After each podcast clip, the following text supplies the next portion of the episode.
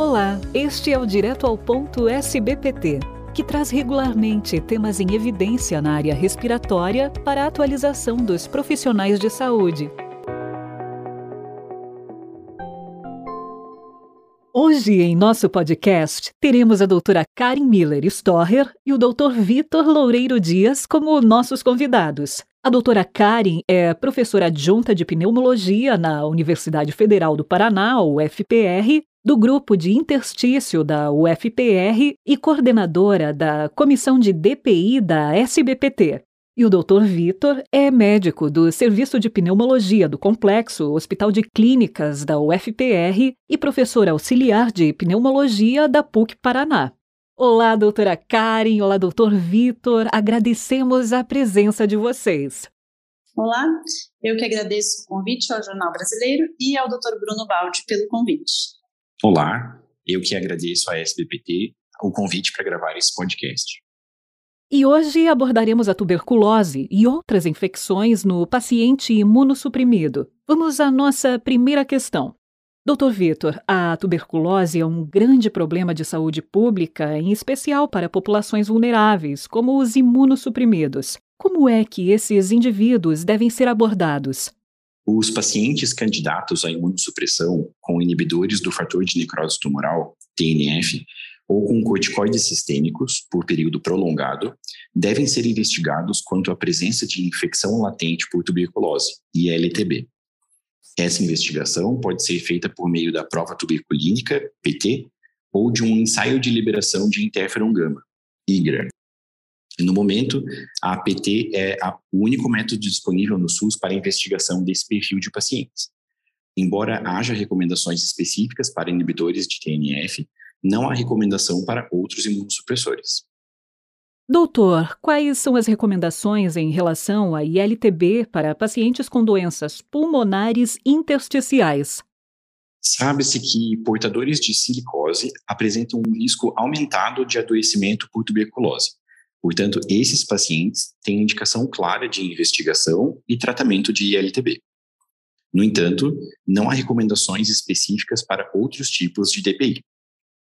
Em um estudo realizado em nosso centro, publicado na edição de março-abril de 2022 do JBP, avaliamos a prevalência de ILTB em pacientes com DPI e indicação de imunossupressão utilizando a prova tuberculínica nós encontramos uma prevalência de ILTB de 9,1%. Não houve associação significativa entre PT não reatora e imunossupressão, o que poderia ter sido um possível fator confundidor. Nosso estudo foi um dos primeiros a abordar esse tema, que é de grande importância, uma vez que a detecção oportuna da infecção permite indicação de tratamento preventivo. Agora vamos conversar com a doutora Karen. Doutora, Quais exames devem ser solicitados antes do início do uso de imunossupressores? Não há um consenso definido, porém recomenda-se avaliação das imunoglobulinas, em especial se o uso do rituximab, sorologias de hepatite B e C e HIV.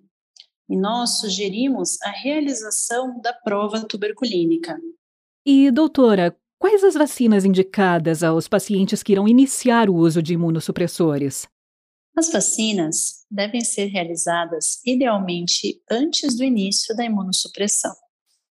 Vírus inativado duas semanas antes e atenuado ao vivo quatro semanas. Lembrando que alguns imunossupressores, como o rituximab, diminuem muito a imunidade gerada pela vacina não há um consenso definindo quais devem ser aplicadas, mas eu vou citar as que, em geral, são recomendadas. Primeiro, a de Covid, com reforço da quarta dose já indicada para aqueles que irão iniciar ou já estão em uso de imunossupressor. Segundo, a pneumo 13 e 23. O tempo de intervalo entre elas é discutível. O que se sabe é que, se a 23 for realizada primeiro, deve-se aguardar 12 meses para fazer a 13. Já quando a 13 é aplicada primeiro, a portaria define oito semanas de intervalo, mas sugere-se esperar entre 6 e 12 meses para aplicar a 23 pela grande reação que a 23 promove. É importante lembrar de fazer o reforço da 23 em 5 anos. Terceiro, a vacina de influenza, que é anual. Quarto, hepatite B, vacinando aqueles com anti-HBS negativo. Quinto, a vacina para herpes zoster. Ela está indicada em pacientes imunocompetentes acima dos 50 anos ou imunossuprimidos acima dos 18. No Brasil, só está disponível a forma viva atenuada, que não pode ser aplicada em pacientes já em uso de imunossupressão. Ela é realizada em dose única e deve-se esperar ao menos quatro semanas para que a imunossupressão seja iniciada. O preço elevado é um problema, pois o SUS não disponibiliza essa vacina e custa em torno de 500 reais. Por fim, a vacina da febre amarela, que também é um vírus vivo atenuado e não pode ser aplicada em vigência de imunossupressão. Sua indicação depende da avaliação da epidemiologia local e deve ser indicado de forma individualizada. E para concluirmos, doutora, quais são as profilaxias necessárias durante o tratamento imunossupressor?